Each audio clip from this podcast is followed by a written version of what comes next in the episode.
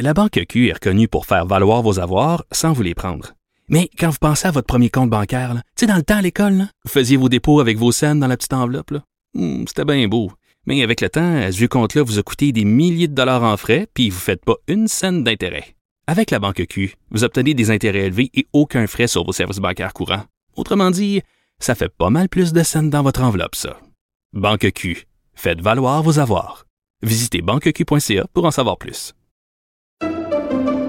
Pendant que votre attention est centrée sur vos urgences du matin, vos réunions d'affaires du midi, votre retour à la maison ou votre emploi du soir, celle de Desjardins Entreprises est centrée sur plus de 400 000 entreprises à toute heure du jour. Grâce à notre connaissance des secteurs d'activité et à notre accompagnement spécialisé, nous aidons les entrepreneurs à relever chaque défi pour qu'ils puissent rester centrés sur ce qui compte, le développement de leur entreprise. Le conflit Russie-Ukraine avec Guillaume Lavoie. Bonjour Guillaume. Bonjour Mario.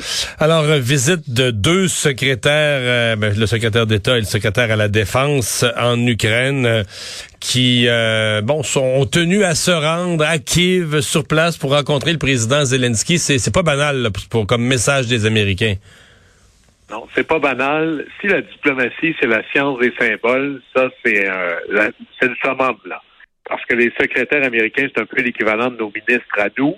Pas tout à fait la même chose, mais c'est peut-être la, la chose dont on peut l'imaginer. Imaginez que tu envoies le ministre des Affaires étrangères et le ministre de la Défense en même temps. Ça parle, puis ça parle très fort. Et ils n'arrivent pas les mains vides. Je pense qu'à chaque fois qu'on se parle, euh, on dit, bon, un nouveau, euh, une nouvelle annonce de Joe Biden, euh, X centaines de millions de dollars d'aide de plus. Là, mais je me répète pas, il y a un autre 700 millions de dollars d'aide de plus encore. Et, et là, l'engagement de Biden est vraiment rehaussé quand tu déploies tes deux ministres les plus importants dans une zone de guerre, ce qui arrive à peu près jamais. Ben là, ça veut dire un message que tu t'engages par-delà là, tout ce qui est possible, parce que si tu recules après ça, ça coûte trop cher. Alors, c'est un message très fort à tout le monde aux États-Unis, mais aussi à Poutine, à l'Union européenne, à la Chine, au Moyen-Orient. Et même les secrétaires, surtout le secrétaire d'État Blinken, a dit des choses fortes en disant l'Ukraine doit gagner et pour ça, il faut affaiblir la Russie. Alors, on n'est plus dans, on veut pas se positionner, on essaie de ne pas être dans la photo. Non, on a vraiment pris parti. Et là, ça devient de plus en plus clair, là, si les gens doutaient, les États-Unis sont engagés dans un conflit armé. Il manque juste de le dire officiellement, mais c'est clairement ça. Et en plus, là, il n'y avait même pas d'ambassadeur. Américain euh, en Ukraine depuis plus d'un an. On a nommé une ambassadrice.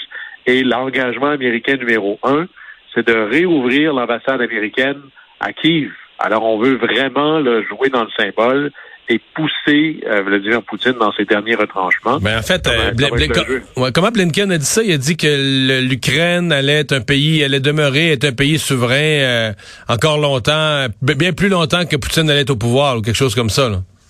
Oui, alors ben, là-dessus, on peut imaginer que c'est toujours vrai, là, parce que la, la- la- la vie utile d'un pays, ça dépasse toujours la vie de quelqu'un au pouvoir, même s'il est dictateur, mais ça veut quand même dire des choses. Et Blinken est un de ceux là, qui pèse très fort. C'est celui qui avait dit il y aura des sanctions tant que Poutine va être là. Euh, c'est lui qui disait, euh, qui défendait évidemment le président Biden quand il disait il faut changer de régime, mais sans le dire vraiment. Puis là, il dit ben c'est ça.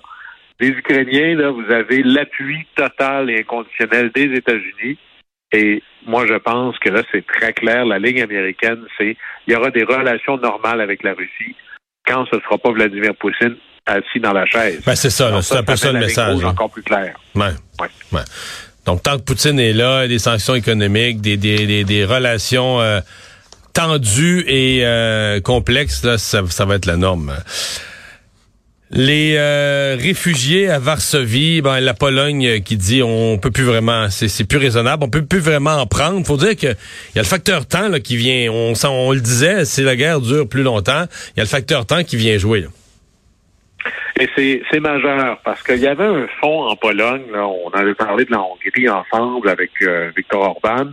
Il y avait un fonds conservateur anti-immigration en Pologne, mais dans ce conflit-là, la Pologne a été exceptionnelle et exemplaire.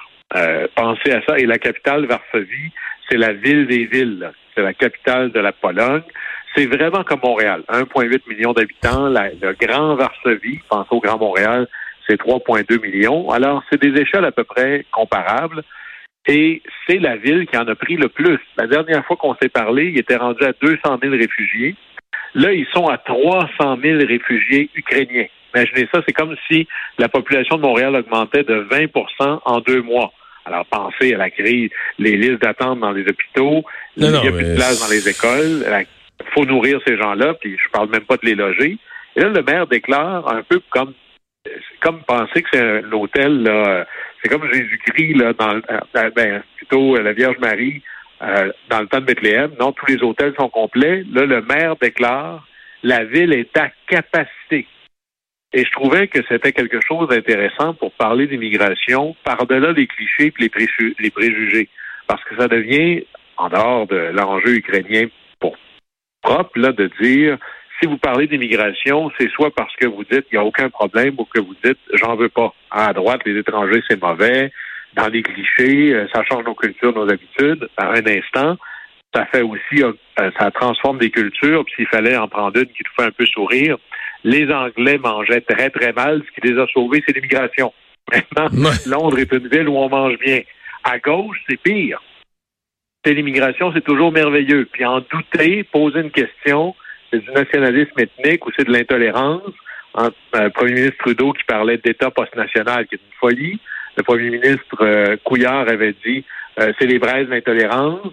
C'est un peu le pays des licornes parce qu'il y en a des enjeux. Pas toujours facile. Alors, il faut poser des questions. C'est quoi la capacité d'absorption, la capacité économique? Est-ce qu'il y a des emplois pour tout le monde? Est-ce qu'il y a, dans le cas de, de la Pologne, c'est clair, il y a des lits pour tout le monde? Y a assez de médecins pour tout le monde? Et il y a donc une limite aux ressources. Ça veut dire que d'accepter de parler d'un chiffre, il faut le faire sans présumer de la mauvaise foi. Réfléchir à un chiffre, c'est la manière de décider quel genre d'immigration on veut. Et là, ça ne veut pas dire j'en veux plus ou j'en veux moins en partant. C'est poser quelle est la capacité d'accueil. Et ça, ça amène vraiment, je dirais, de l'air frais dans la conversation sur l'immigration. Si je reviens à l'exemple de l'Ukraine, si on dit que Varsovie est à capacité, avec des chiffres comme ça, ils n'ont pas de leçon à recevoir de personne, 20% de la population en deux mois. OK. Bon, mais c'est qui le prochain? C'est quelle autre ville qui va prendre le relais? C'est quel autre pays? Et qui va payer? Euh, peut-être qu'ils ne peuvent pas tous venir à Montréal, ces gens-là. Est-ce que Montréal, le Québec et le Canada peuvent payer une autre ville pour aider à l'accueil des réfugiés? Alors, ça nous amène à, il y a un prix au principe et ça se peut d'être hyper généreux et d'être à capacité en même temps. Et si on reconnaît ça, ben là, il faut lever la main en disant OK, moi, je vais donner mon coup de main. Varsovie a fait sa part. Euh, il y a, ben, pour tous ceux qui regardent comment la guerre pourrait se terminer, comment on pourrait trouver une, espèce de, chemin pour s'en sortir, euh, il y a toujours la date du 9 mai qui revient, euh, parce que c'est une date importante pour les Russes, mais là, on est rendu au 25 avril. Est-ce que ça tient toujours, la date du 9 mai? Est-ce que c'est encore une espèce de... est-ce a, est-ce qu'on a encore une punaise dans le calendrier pour surveiller cette date-là ou il est trop tard? Ben, moi, j'y crois pas, mais c'est une punaise dans le calendrier de Vladimir Poutine parce que le 9 mai, c'est un jour très, très important dans, la, dans le psyché russe. C'est le moment où les Russes entrent dans Berlin puis prennent le contrôle, essentiellement, battent l'Allemagne nazie.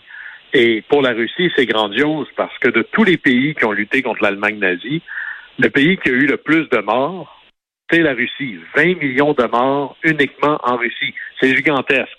Chose intéressante, nous aussi, on, célèbre la victoire euh, des troupes des Alliés contre les nazis, mais l'accord, l'accord de capitulation inconditionnelle des nazis s'est fait le 8 mai tard le soir. Donc, au Canada, en France, aux États-Unis, c'est le 8 mai.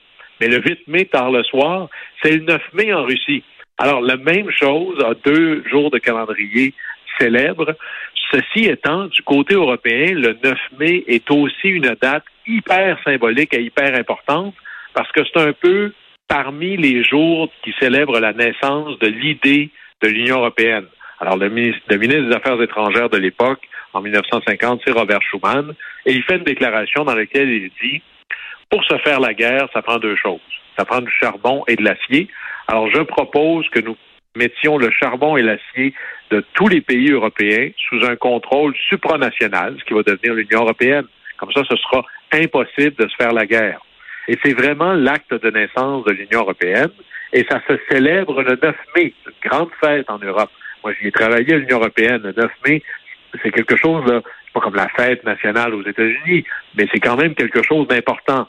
Puis l'Union européenne, c'est pas juste une construction politique, c'est des visions, une vision de paix dans un continent qui a été ravagé par la guerre pendant trois siècles.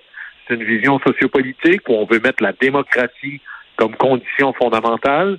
Puis c'est une vision économique d'avoir des vrais les États-Unis d'Europe. Puis d'ailleurs, dans les dans les constructions politiques capables de s'affirmer dans le monde, il y en a trois. Il y a les États-Unis, il y a la Chine et l'Union européenne. C'est ces trois-là qui peuvent, par exemple, mettre Google au pas ou taxer les corporations, faire des règles antitrust.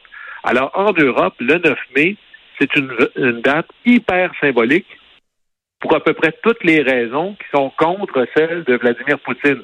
Alors, l'Union européenne ne peut pas se permettre de perdre un 9 mai. Alors là-dessus, si Poutine pensait avoir, d'habitude en Russie, le 9 mai, il y a un grand défilé militaire, une grosse affaire, mais là, s'il n'a pas gagné avant le 9 mai, ça va être un peu gênant. Il va célébrer quoi? Pendant qu'il est embourbé dans, pas une guerre bien sûr, mais une opération militaire spéciale. Alors là, on a Vladimir Poutine qui a besoin du 9 mai comme pour célébrer quelque chose, et en même temps, l'Union européenne qui a été mis là, dans une position de faiblesse récemment. Hein. Les Britanniques sont partis, euh, il y a la Hongrie qui est un mauvais élève, il y a en France ça proteste énormément contre l'idée qu'un gouvernement fédéral européen, on veut pas ça, 60% des lois françaises émergent de Bruxelles. Alors, le 9 mai, c'est aussi une manière pour l'Europe de se dire, c'est pas vrai que ça va finir comme ça. On a une promesse beaucoup plus grande pour l'avenir. Alors, à la fin, les deux ont besoin de gagner pour le 9 mai. Alors, vous pouvez être certain que Vladimir Poutine ne va pas se sauver avec la victoire d'ici là, mais je pense qu'il va essayer. C'est pour ça que les, combats vont augmenter de manière très importante d'ici le 9. Là, mais il y aura toujours la propagande russe pour faire croire aux gens qu'il a gagné jusque-là, mais croyez pas ça. Je pense que ça va durer beaucoup plus longtemps. Guillaume, je reviens un peu sur notre premier sujet où on s'était parlé des deux secrétaires américains qui étaient passés à Kiev. Euh, il y a Lavrov, le ministre des Affaires étrangères. Je, je l'ai devant moi, là, ça me tombe devant les yeux. Lavrov, euh, qui aurait donné une entrevue selon l'AFP, dans lequel il aurait dit qu'il y aurait, euh, en réaction, là, que les, euh, il y avait un réel danger d'une troisième guerre mondiale. Je sais pas exactement dans quel contexte, mais par rapport à ce qu'avait dit, entre autres Blinken, là, que il avertissait que le danger était réel d'une troisième guerre mondiale. Est-ce que tu prends ça au sérieux, des menaces comme celle-là? Ben, c'est toujours, c'est pas rien, c'est le premier diplomate russe. Ceci étant, les menaces d'ordre militaire me font beaucoup plus peur dans la bouche des dirigeants militaires. Par exemple, si on prenait un parallèle américain, si c'était le secrétaire d'État qui disait ça, ça a plus l'air d'un message ou un avertissement que si ça sort du Pentagone. Là, j'aurais très, très peur. Mais évidemment que c'est toujours un risque. Mais à la fin, je suis pas certain que dans une confrontation directe entre les forces de l'OTAN et la Russie, l'équation est favorable aux Russes. Alors, eux Alors, parce que si on, si on, regarde les pertes russes, les difficultés de l'armée russe en Ukraine, je pense pas qu'ils sont en chemin pour euh, se battre avec 28 pays ou 30 pays d'un coup, là. Et, et là-dessus, des fois, d'avoir un ennemi déterminé, c'est ce qui permet d'unir des alliances difficiles. L'OTAN est une alliance difficile. L'Union européenne est une alliance difficile. Euh, le monde libre est une alliance difficile. Il y a des pays qui souffrent énormément. Là. Moi, je m'attends à ce que Vladimir Poutine finisse par euh, euh, fermer le robinet de, du pétrole et du gaz qui va vers l'ouest. Mais à des menaces comme ça, on avait besoin de quelque chose pour assurer l'unité du monde occidental, c'est probablement ça à quoi ça contribue davantage. Guillaume, merci beaucoup. À demain. Au plaisir.